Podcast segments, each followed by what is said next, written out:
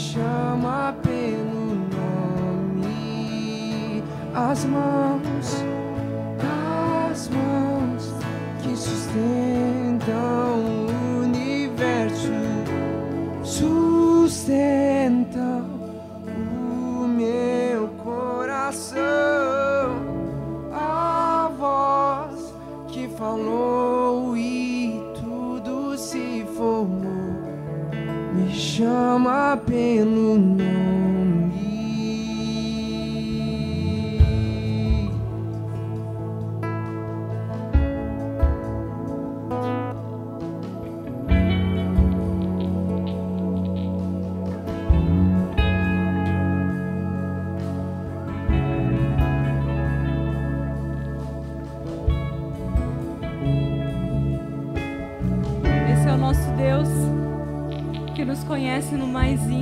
Palavra fala que Ele sabe até quantos fios de cabelo tem na sua cabeça.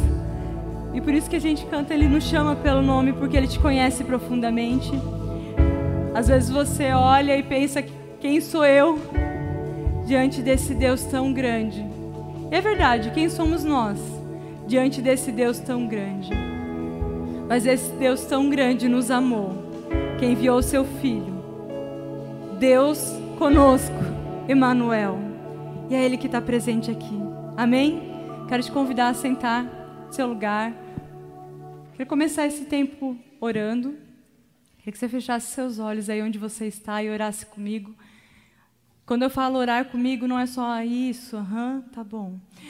É orar realmente. Comece a pedir para que Deus venha falar ao seu coração essa noite. A gente acabou de cantar sobre um Deus conosco, então é um Deus que está aqui e que quer falar com você. Então comece a orar. Senhor, obrigada, Senhor, pelo privilégio de estar aqui. Obrigada pelo privilégio de ouvir a sua voz de forma tão palpável, Senhor. Peço que o Senhor esteja ministrando o nossa coração. Usa a minha vida, Senhor, para falar palavras que venham direto do seu coração. Derrama, Senhor, sobre a minha mente, Senhor, habilidades do céu, Pai, para que tudo que saia não seja sabedoria humana, mas seja sabedoria que venha direto do seu coração. Peço também que o Senhor esteja preparando o coração de cada um que está aqui para ouvir a sua voz essa noite, Senhor. Teu nome. Amém. Amém. Boa noite, galera. Tudo bom? Como vocês estão? É, eu vi que tem bastante visitantes aqui, então, para quem não me conhece, eu sou a pastora Esther, sou pastora da Tarja, sou pastora dos jovens, e é uma honra estar aqui. E é muito engraçado que algumas pessoas, quando escutam essa palavra pastor, pensam assim: nossa, que chique, né? Ser pastor, gente, não é. Uma das coisas que eu entendo que ser pastor é ser servo. Então, eu estou aqui para servir vocês. É, todas as vezes quando eu vou preparar essa a palavra para sábado, enfim, para quando eu for pregar, e até para as devocionais, se você acha que é fácil fazer devocional no, de live, não é, tá, gente? Eu pergunto para Deus o que Ele quer falar ao seu coração. E é engraçado que quando eu vi o tema dessa semana, eu já montei a palavra toda na minha cabeça, eu vou falar sobre isso, isso isso, e estava assim, meu, empolgadaça, e Deus mudou completamente a rota.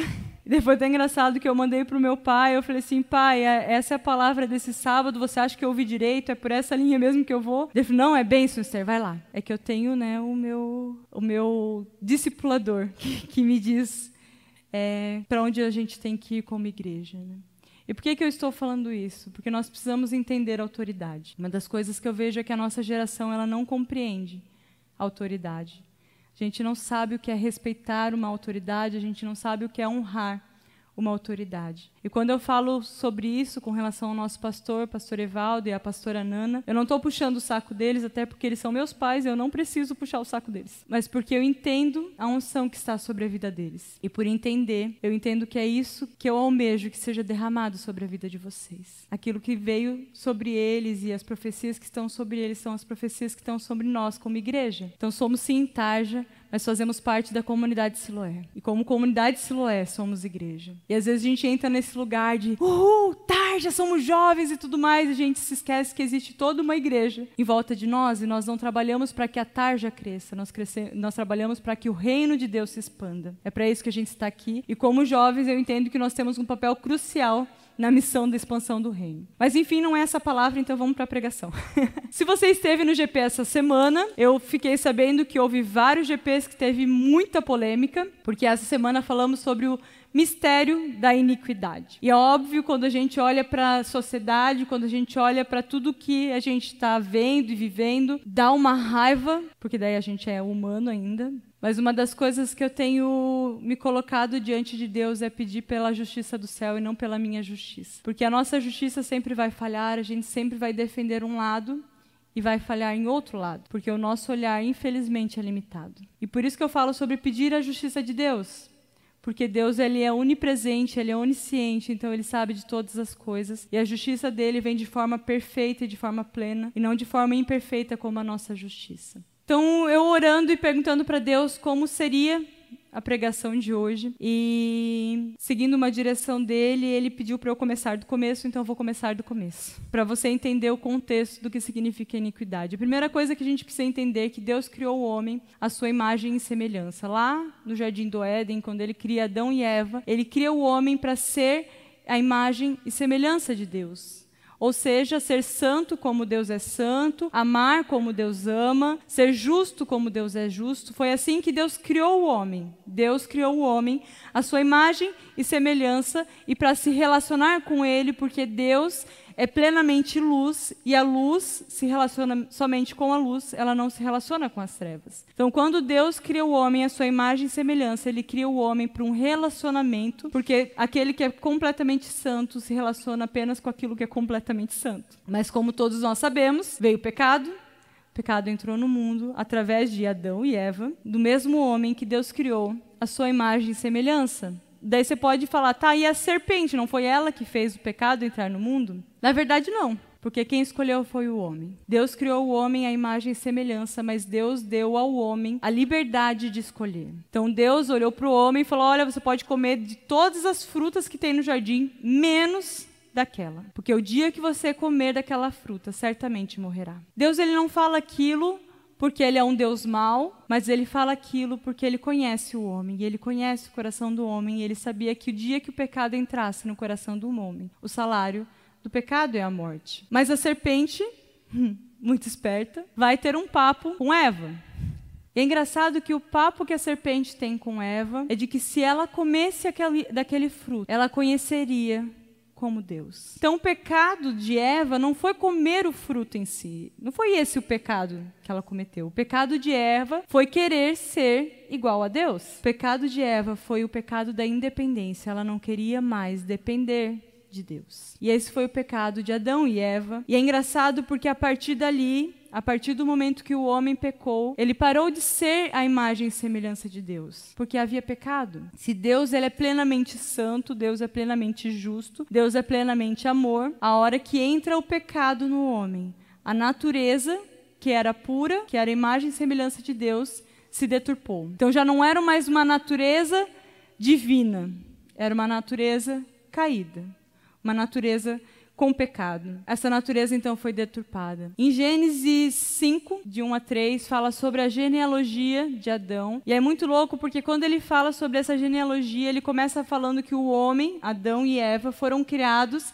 à imagem e semelhança de Deus. Mas os filhos de Adão e Eva vieram à imagem e semelhança do homem. Ou seja, todos nós que descendemos, viemos à imagem e semelhança do homem e não mais de Deus. Então a nossa natureza ela foi deturpada, porque descendemos de Adão e Eva. E com isso a iniquidade tomou forma. O que, que é iniquidade? A palavra iniquidade no dicionário ela diz que é ação ou coisa contrária à moral ou à religião. Então, iniquidade é tudo que vem contra as verdades estabelecidas por Deus em nossa vida. Tudo que vai contra a natureza de Deus. Iniquidade é engraçado porque um monte de gente entrou em crise com essa palavra iniquidade, daí veio com as suas próprias definições, porque iniquidade é aquele pecado que você não consegue largar, iniquidade é um pecado muito grande, iniquidade é só quando a sociedade peca, mas iniquidade é tudo, tudo que vai contra a natureza de Deus. Tudo que vai contra a natureza de Deus. Em Salmos 45, 7 fala que Deus ama a justiça, mas ele odeia a iniquidade. Então, se somos filhos dele, Logo, nós devemos amar a justiça e odiar a iniquidade. A marca da cultura do céu é a justiça de Deus, e a marca da cultura do mundo é a iniquidade. Mas Jesus ele veio para restaurar aquilo que se perdeu no processo. Jesus, Deus conosco, Emanuel, ele foi enviado por Deus para restaurar aquilo que se perdeu em Adão e Eva, aquilo que foi quebrado, ele veio restaurar aquela natureza que já não existia mais. Em Jesus, se tornaria novamente possível sermos a imagem e semelhança de Deus? Lá em 1 Coríntios 15, 45 a 48, esse eu vou ler, está dizendo assim: olha. Assim está escrito: o primeiro homem, Adão, tornou-se um ser vivente. O último homem, que é o último Adão, espírito vivificante. Não foi o espiritual que veio antes, mas o natural. Depois dele, o espiritual. O primeiro homem era do, da, do, pó da terra e o segundo homem do céu. E os que são da terra são semelhantes ao homem terreno e os que são do céu ao homem celestial. Jesus ele veio tirar a iniquidade que foi plantada em nós. Ele veio restaurar a criação de Deus. Ele veio para que a gente fosse completamente restaurado, não mais seres terrenos, não mais seres a imagem e semelhança de Adão, mas seres celestiais, a imagem e semelhança do homem do céu. E daí eu me lembro muito da cantata, não sei se vocês estiveram no espetáculo de Natal do ano passado, que o tema era o homem do céu. Quando Jesus ele se entrega por mim e por você, ele se entrega para que nos tornemos pessoas do céu, não mais terrenos. E por isso que ele diz que é necessário nascer de novo, quando ele tem uma conversa com Nicodemos, ele fala: "Digo-lhes a verdade, ninguém pode ver o reino dos céus se não nascer de novo. É muito louco porque quando eu penso em nascer de novo, eu entendo que a gente não tem a compreensão plena do que é nascer de novo. A gente vai muito naquele negócio, não, eu, eu entreguei minha vida para Jesus, então tá tudo certo, agora é só continuar. Mas quando Jesus fala sobre nascer de novo, ele está dizendo que a tua velha carne ou o teu velho homem, ele precisa morrer. Não tem como você nascer de novo se o que existia não morrer. Precisa morrer. É sobre isso que ele fala de nascer de novo. E daí ele fala sobre voltar a ser como criança. Isso você já deve ter careca, tá careca de ouvir porque eu tenho falado muito sobre isso. Em Mateus 18:3 ele fala: "Eu lhes asseguro, a não ser que vocês se convertam e se tornem como crianças, jamais entrarão no reino de Deus." A menos que você desista das coisas que você acha que sabe, das coisas que você acha que entende, daquilo que você acha que é, você jamais vai herdar o reino dos céus. Você precisa zerar a conta. Você precisa zerar aquilo que você achava que era certo. Voltar a ser como criança, aprender tudo de novo. Em Romanos 12, ele fala muito claro sobre isso. Ele fala para não nos amodarmos ao padrão deste mundo, mas renovar a nossa mente com o padrão do céu. Não ser mais conduzido pelo padrão que o mundo diz que é, mas ser conduzido pelo padrão que o céu diz que é. Em 2 Coríntios 5,17 ele fala: portanto, se alguém está em Cristo, é nova criação. As coisas velhas ficaram para trás, é nova criatura. Ou seja, tudo aquilo que você cria antes de Jesus não existe depois de Jesus. Você morreu para o velho homem. Morrendo para o velho homem quer dizer que você precisa nascer pelo Espírito, nascer como um novo homem. Tudo que você cria antes para de ser válido no seu novo nascimento. E por isso que é voltar a ser como criança, é aprender tudo de novo. Quando Deus me ministrou nisso, primeira vez, é, foi algo que Deus me confrontou demais. Porque eu nasci na igreja. Desde criança eu estava na igreja e eu sempre aprendi as coisas de Deus. Mas uma das coisas que eu entendi é que existem coisas que mesmo que eu tenha aprendido na igreja, mas como eu aprendi com a minha velha natureza, elas não servem para a nova natureza. Porque existem coisas que a gente só compreende quando a gente é espiritual. Por isso que Paulo fala: não adianta falar de coisas espirituais para quem não é espiritual. Isso é nascer de novo, é recomeçar, é zerar a conta.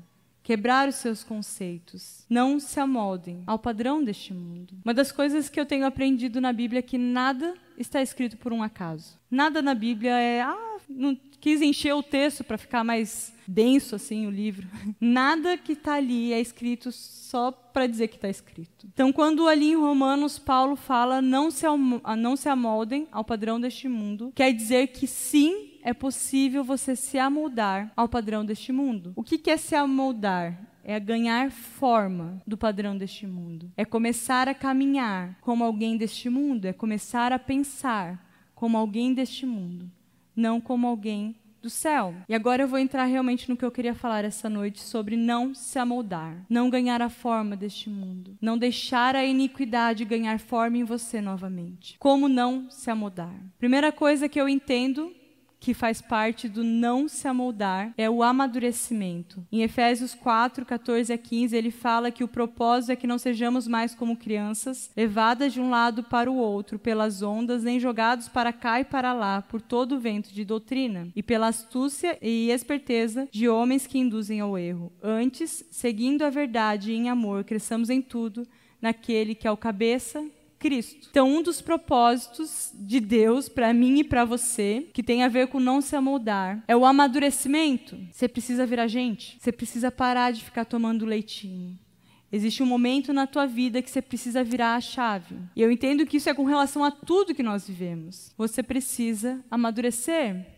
Propósito é que você não seja mais como criança levada de um lado para o outro, para tudo que falam. Sabe aquele tipo de pessoa que essa semana crê fielmente num negócio, semana que vem ela crê fielmente em outra coisa totalmente diferente daquilo que ela cria na semana anterior? Não existe espaço para isso. Não se amoldar tem a ver com maturidade, tem a ver com você ganhar a forma de Jesus e não a forma do mundo. Quando seus valores são bem estabelecidos. Essa semana eu estava gravando a aula da Escola do Reino. Tem alguém aqui que faz a Escola do Reino? Tem alguém aqui que sabe sobre a Escola do Reino?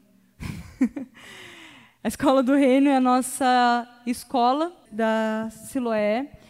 E a gente está fazendo de forma online durante esse tempo. E essa semana eu estava fazendo uma aula sobre os valores do reino. E uma das coisas que, que eu percebo que nos levam de um lado para o outro é porque nós não temos valores firmados. A gente não tem coisas inegociáveis na nossa vida. Então, se a gente não tem coisas que são inegociáveis, sempre, de acordo com a circunstância, eu ponho tudo na mesa. Tudo vem a cheque, tudo vem a baila.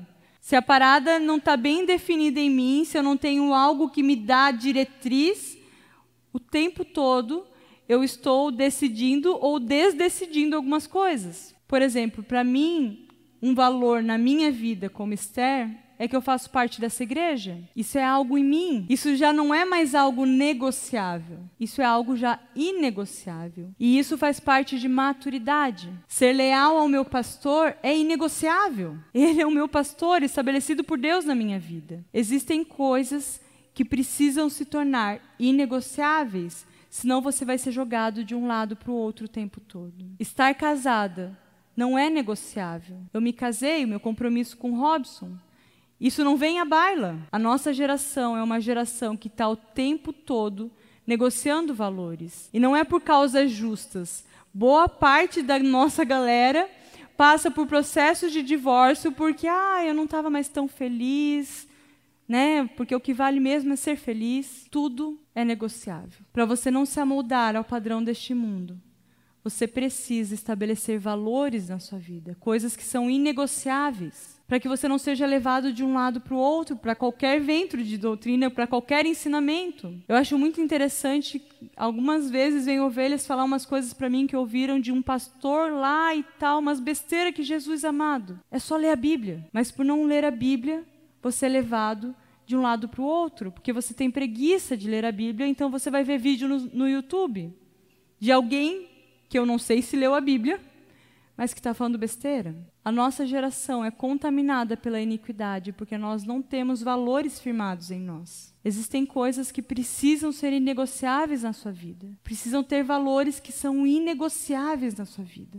O seu amor por Deus precisa ser inegociável, nada pode tirar deste lugar. Aquilo que Deus estabeleceu como padrão de santidade precisa ser inegociável para você. Inegociável, senão você vai ser levado de um lado para o outro o tempo todo, com tudo que falaram para você, com o que o seu amigo te disse uma vez que ele acha. Eu lembro uma vez alguém veio me conversar comigo marcou um horário e tal. E daí a pessoa falou assim: não, porque eu recebi uma palavra de Deus que eu tenho que seguir o meu coração. A palavra de Deus diz que o teu coração é enganoso. Deus não se contradiz com a palavra dele. O problema nosso é que a gente não conhece a Bíblia. Então nós somos levados de um lado para o outro com qualquer vento de doutrina.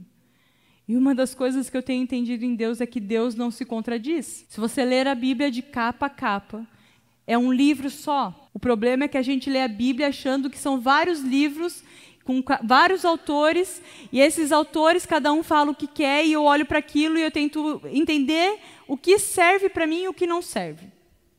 Ou seja, Deus me ama, isso serve. Deus é santo, isso não serve tanto. Deus é justo, depende para quem. Você precisa ter valores inegociáveis. Você precisa conhecer o Deus que você diz que é teu Deus. Você precisa conhecer esse Deus. Você precisa amadurecer, virar gente. E daí, quando eu falo maturidade, é com relação a tudo. Você precisa amadurecer como pessoa. Eu estou falando para um grupo de jovens, você precisa trabalhar, você precisa fazer faculdade, você precisa criar vergonha na cara.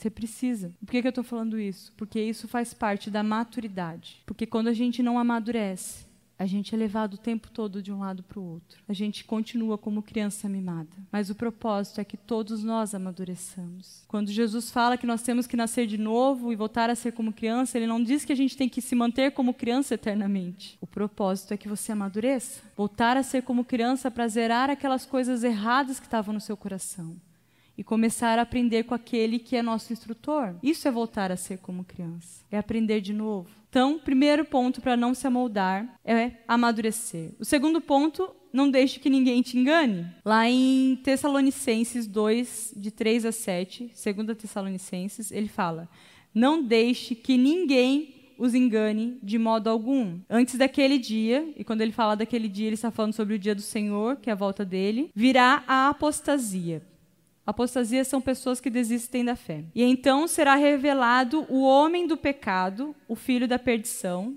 Isso ele está falando sobre o anticristo, a besta e por aí vai. Esse se opõe e se exalta acima de tudo ao que se chama Deus, ou é objeto de adoração, a ponto de, de se assentar no santuário de Deus, proclamando que ele mesmo é Deus. Não se engane.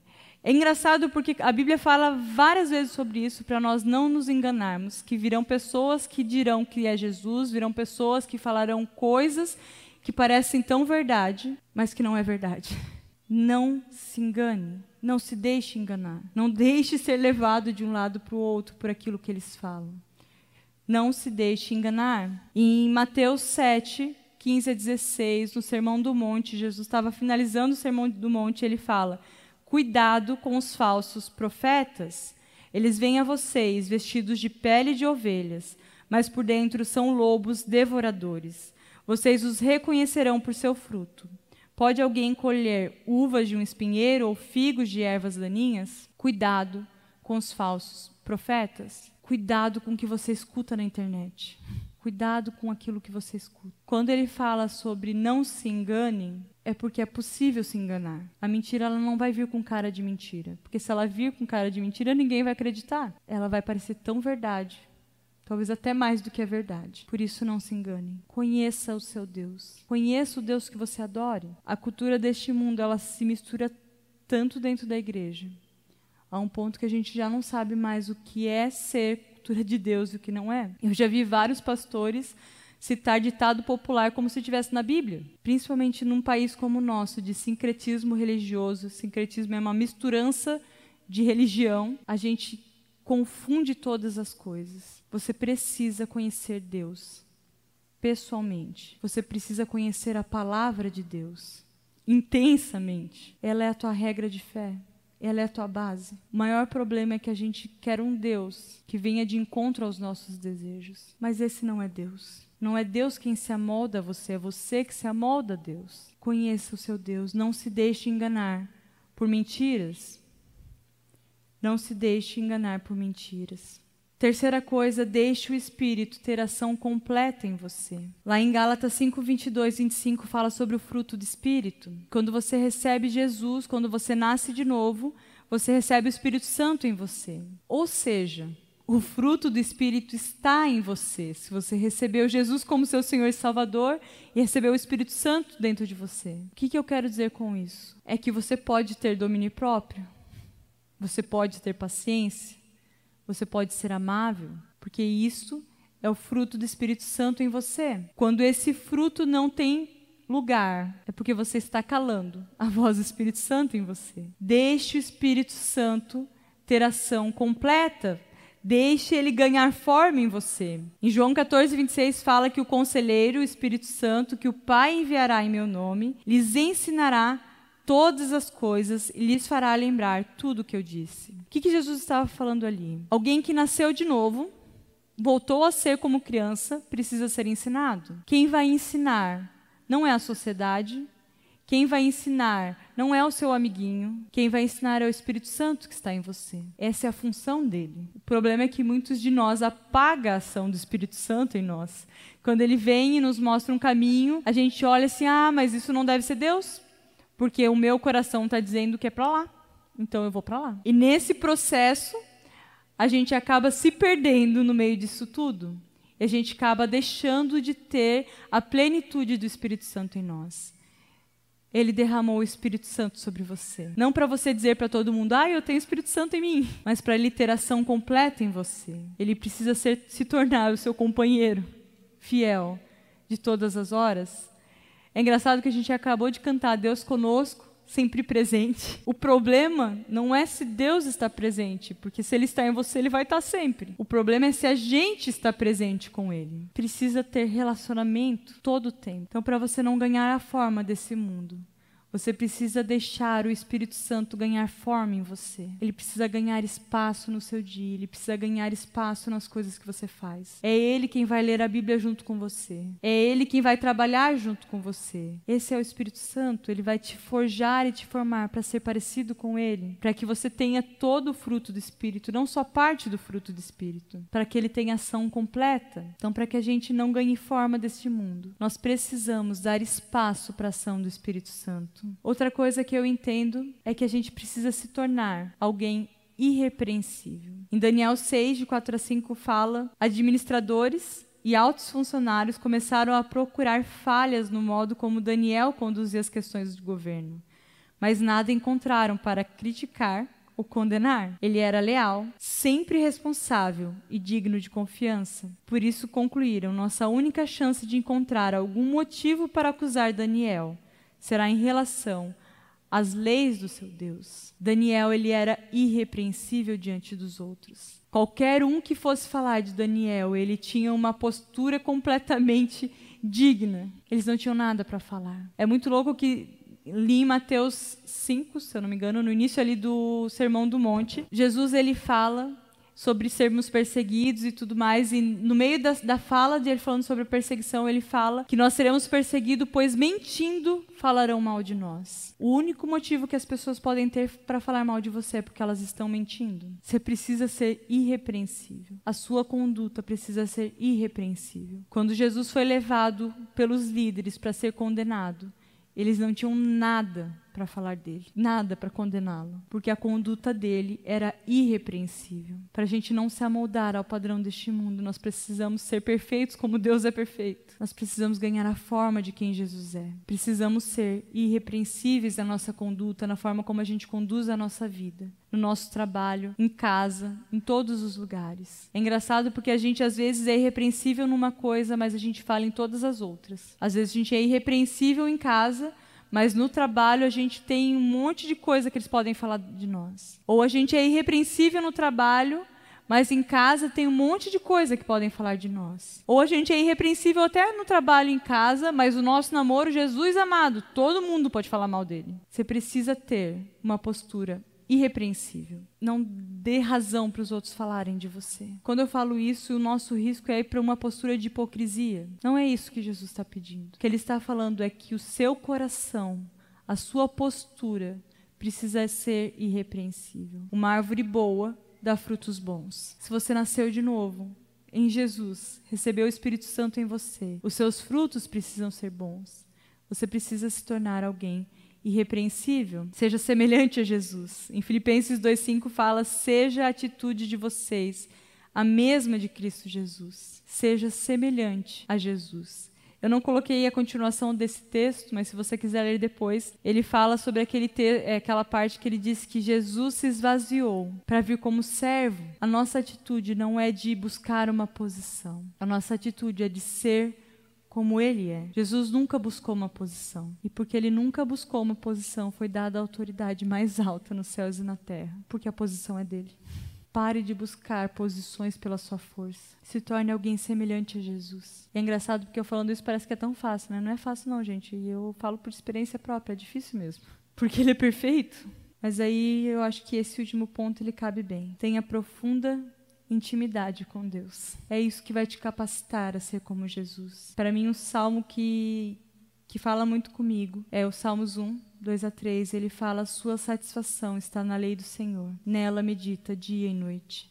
É como uma árvore plantada junto ao ribeiro de águas. Dá fruto no tempo certo.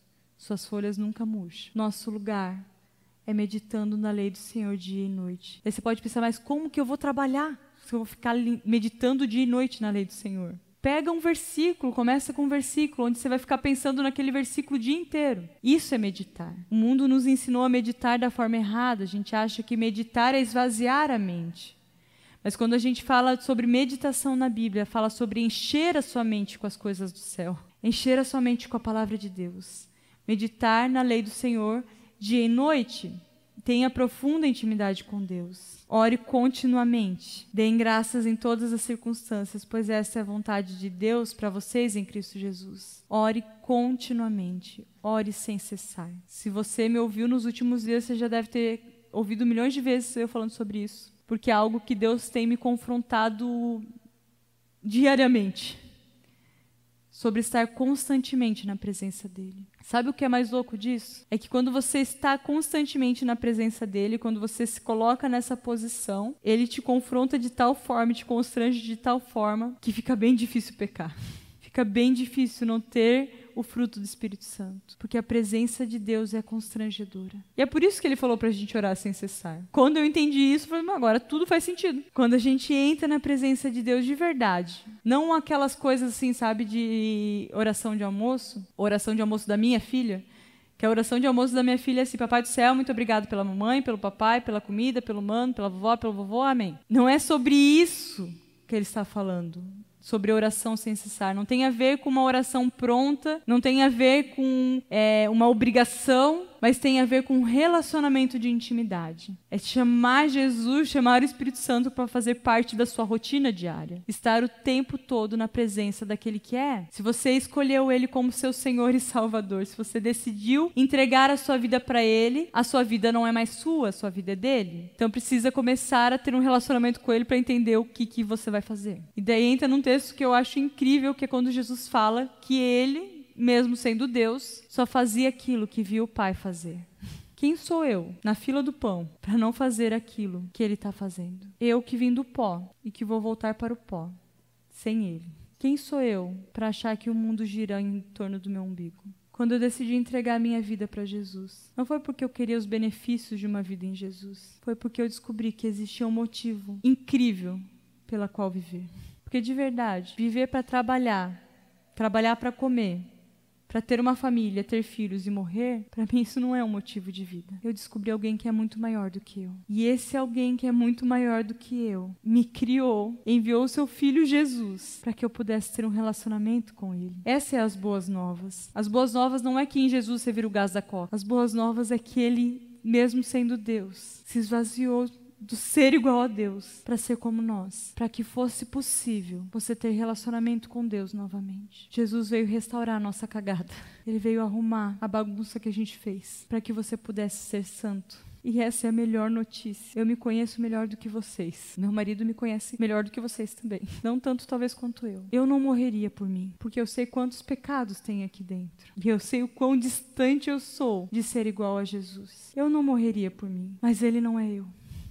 E glória a Deus que ele não é eu. Ele decide enviar seu filho, seu único filho, porque ele amou o mundo de tal maneira para que nós pecadores, pudéssemos ter vida eterna nele. Ele enviou seu filho para que você pudesse ser santo. E essa é a melhor notícia. E às vezes a gente olha para isso e fala: "Não, é que Deus me amou e Deus amou o mundo e eu sou o centro da galáxia". Meu querido, quem é você dentro da eternidade? Como diz Salomão, nós somos como um sopro que o vento leva. Deus envia seu filho para seres insignificantes. E a palavra é bem clara, ela fala que nós nos tornamos inúteis diante de Deus. Mas esse Deus que é santo, esse Deus que é perfeito, que é completamente justo, envia Jesus para acabar com a iniquidade do mundo. Porque quando ele envia Jesus, ele levanta um exército de pessoas que podem ser santas. Quando ele envia Jesus, ele levanta um exército de pessoas que finalmente podem ser justas conforme a justiça de Deus. E para mim um dos maiores erros da nossa sociedade é a tal da hipergraça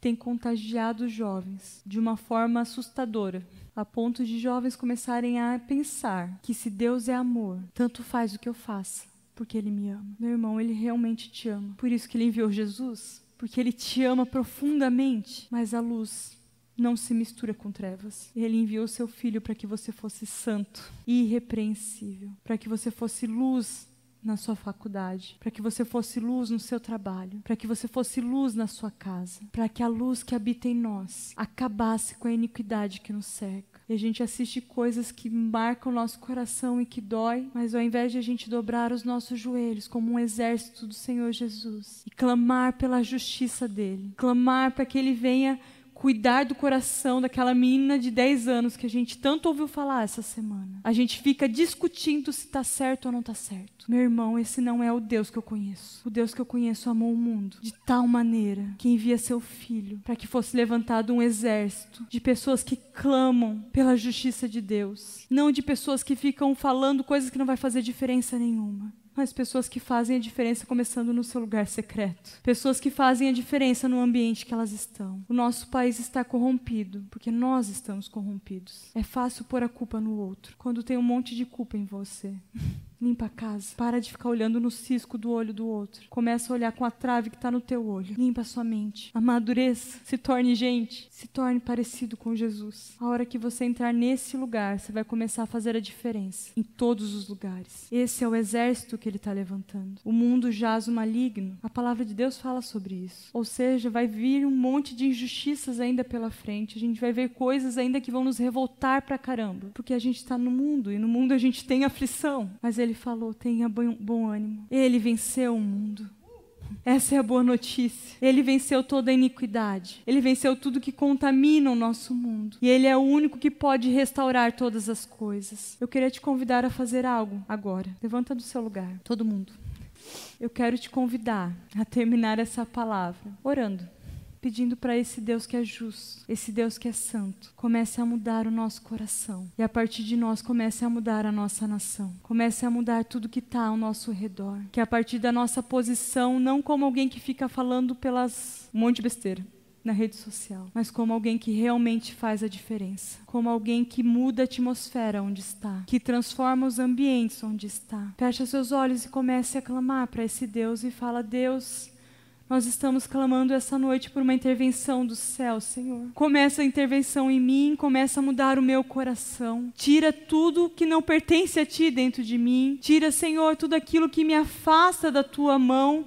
Tira, Senhor, de mim tudo aquilo que tem contaminado o meu coração. Senhor Jesus, eu peço que o Senhor esteja nos limpando completamente, Senhor. Pai, tua palavra diz que quando nós nos entregamos a Ti, é possível nos tornarmos santos novamente, é possível nos tornarmos justos novamente. Então, Senhor, tira a trave que está no nosso olho, Senhor. Nos torne parecidos contigo para fazer a diferença por onde nós formos, Pai.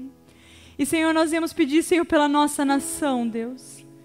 Ó oh, Deus, nossa nação está tão contaminada por tantos pecados, tantas coisas erradas. E tantas vezes nós nem conseguimos ver isso porque estamos tão, tão contaminados com tudo isso. Mas, Senhor, nós cremos num Deus que é completamente santo, num Deus que é completamente justo, num Deus que enviou o seu Filho para mudar a nossa realidade. Então, Senhor Jesus, nós pedimos, Senhor, por uma intervenção do céu. Nós pedimos, Senhor, pelo seu toque, Senhor, começar por nós, Começar pela nossa cidade, Deus, transforma a realidade, Deus. Senhor, comece a restaurar todas as coisas, Senhor. Comece aquilo que o Senhor prometeu no nosso meio, Senhor. Nós queremos ver a Sua mão poderosa se movendo, Senhor. Nós queremos, Senhor, fazer parte dessa, dessa Tua ação, Senhor. Senhor, nós queremos ser luz por onde nós formos, Senhor. Queremos ser mesmo agentes, Senhor, pessoas que mudam a atmosfera por onde nós formos, Pai. Então, Senhor, nos transforme completamente, nos torne parecidos contigo. Senhor, faça, Senhor, que o teu Espírito ganhe espaço novamente em nossa mente, que começamos realmente a fazer, Senhor, conforme aquilo que o Senhor está fazendo. Nos ensine, Senhor, a ligar aqui na terra tudo aquilo que já foi ligado no céu. Nos ensine a estar constantemente na Sua presença. Nos ensine a orar, nos ensine, Senhor, a meditar na Sua palavra todo o tempo, Deus para sermos transformados de glória em glória, para sermos transformados por quem Tu és, mas não para nos tornarmos bons, mas para que a Sua bondade contagie todos os lugares por onde nós formos. Senhor, nos transforme completamente, Deus, e comece a transformar a nossa nação a partir de um povo que se chama pelo Seu nome. Senhor, nos torne, Senhor, sacerdócio real.